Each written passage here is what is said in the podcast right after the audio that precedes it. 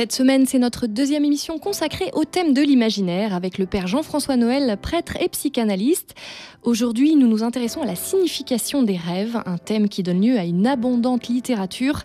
Un des ouvrages les plus connus étant certainement l'interprétation des rêves de Sigmund Freud. Les rêves utilisent des informations ou des bribes d'informations assimilées durant la journée, mais qu'est-ce que cela veut dire? Peut-on interpréter les rêves? À quoi cela sert-il? Ce sont les questions que nous abordons aujourd'hui. Psy Espi avec le père Jean-François Noël, Dialogue RCF.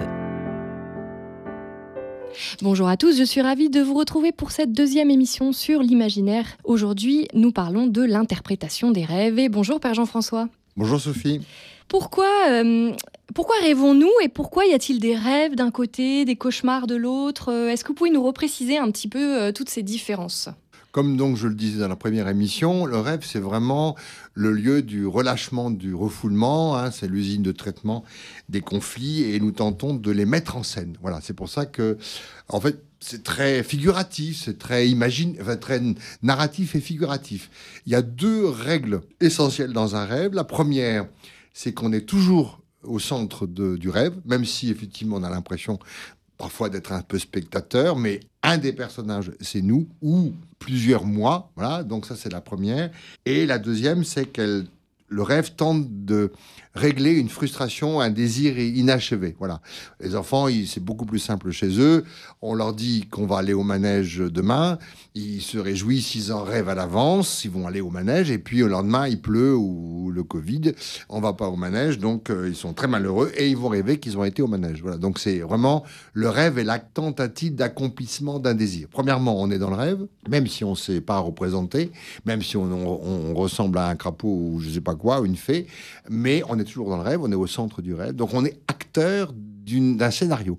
Donc le rêve, c'est pour ça que la bande dessinée est intéressante parce qu'elle s'approche assez près de la fonction onirique. Voilà, c'est pour ça que la bande dessinée a eu tant de succès, c'est qu'elle est assez près du rêve. Et on met en scène un scénario dans lequel on va aussi, alors c'est ça qui est un peu compliqué, on va aussi convoquer euh, bah, souvent des figures plus anciennes qui ont laissé des traces dans notre vie. Euh, notre père, notre mère, évidemment, c'est des choses qui sont tellement bien inscrites, euh, grand-père, etc.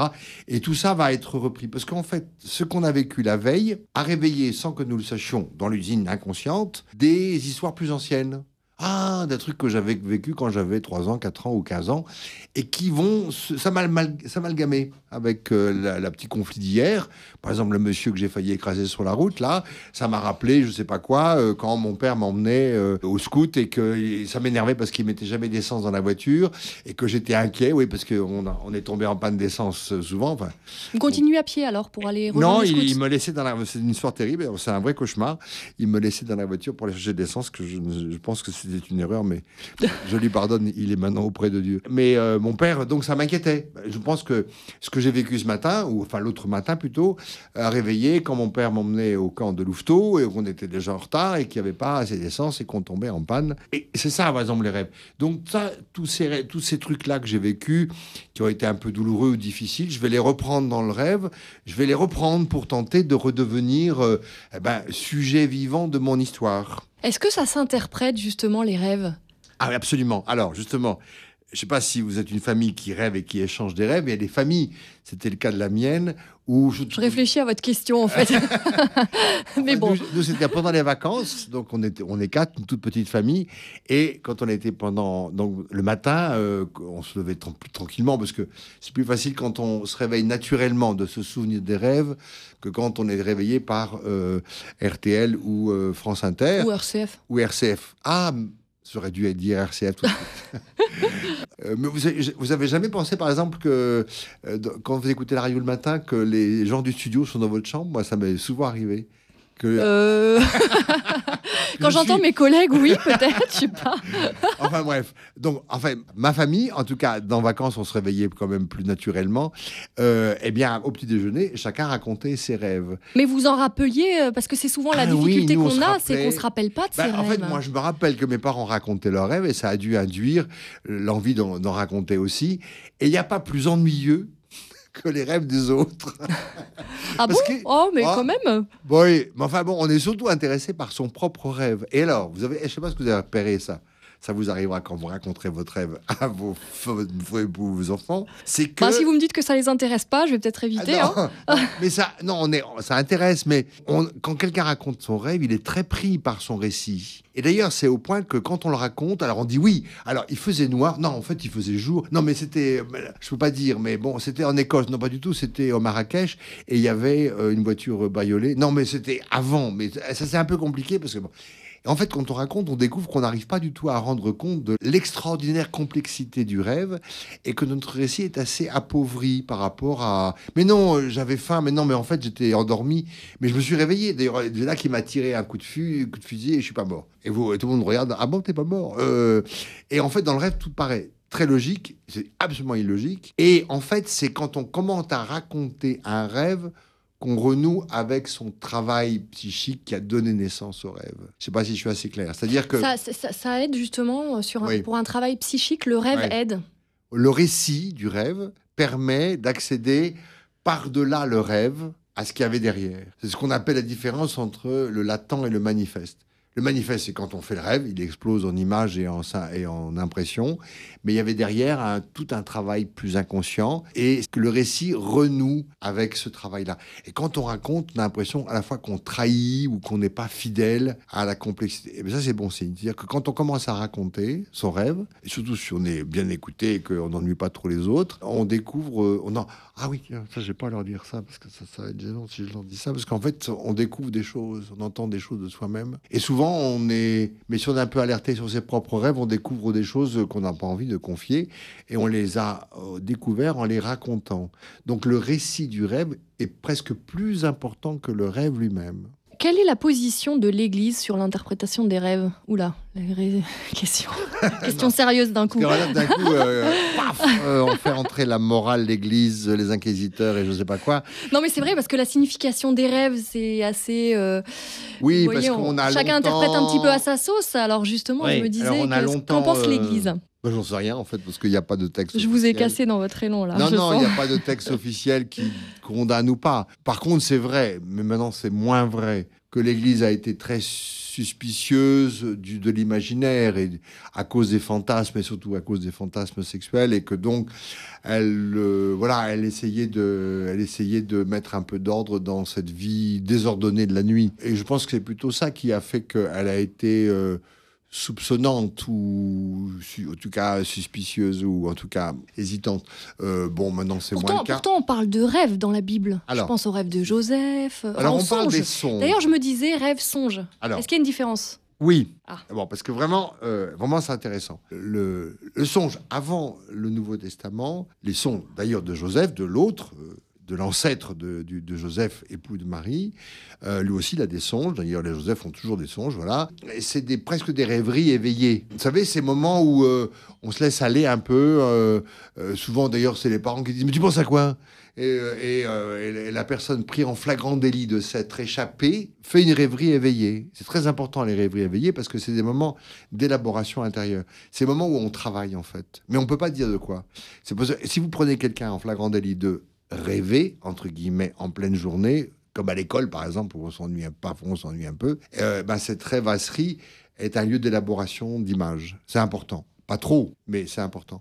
Donc ça, c'est une rêverie éveillée. C'est plutôt le songe. Alors, avec la donnée, euh, surtout dans l'Ancien Testament, que le songe était un oracle de Dieu qui venait donner une information importante à celui qui était... euh, Dieu parlait par les songes. Alors. voilà, Dieu, Mm. les, dieux- les divinités parlaient par les songes. C'était des, des oracles. Bon, le songe de Joseph, c'est à la fois une visite de Dieu et en même temps un retour en lui à ce qu'il pense vraiment. Voilà.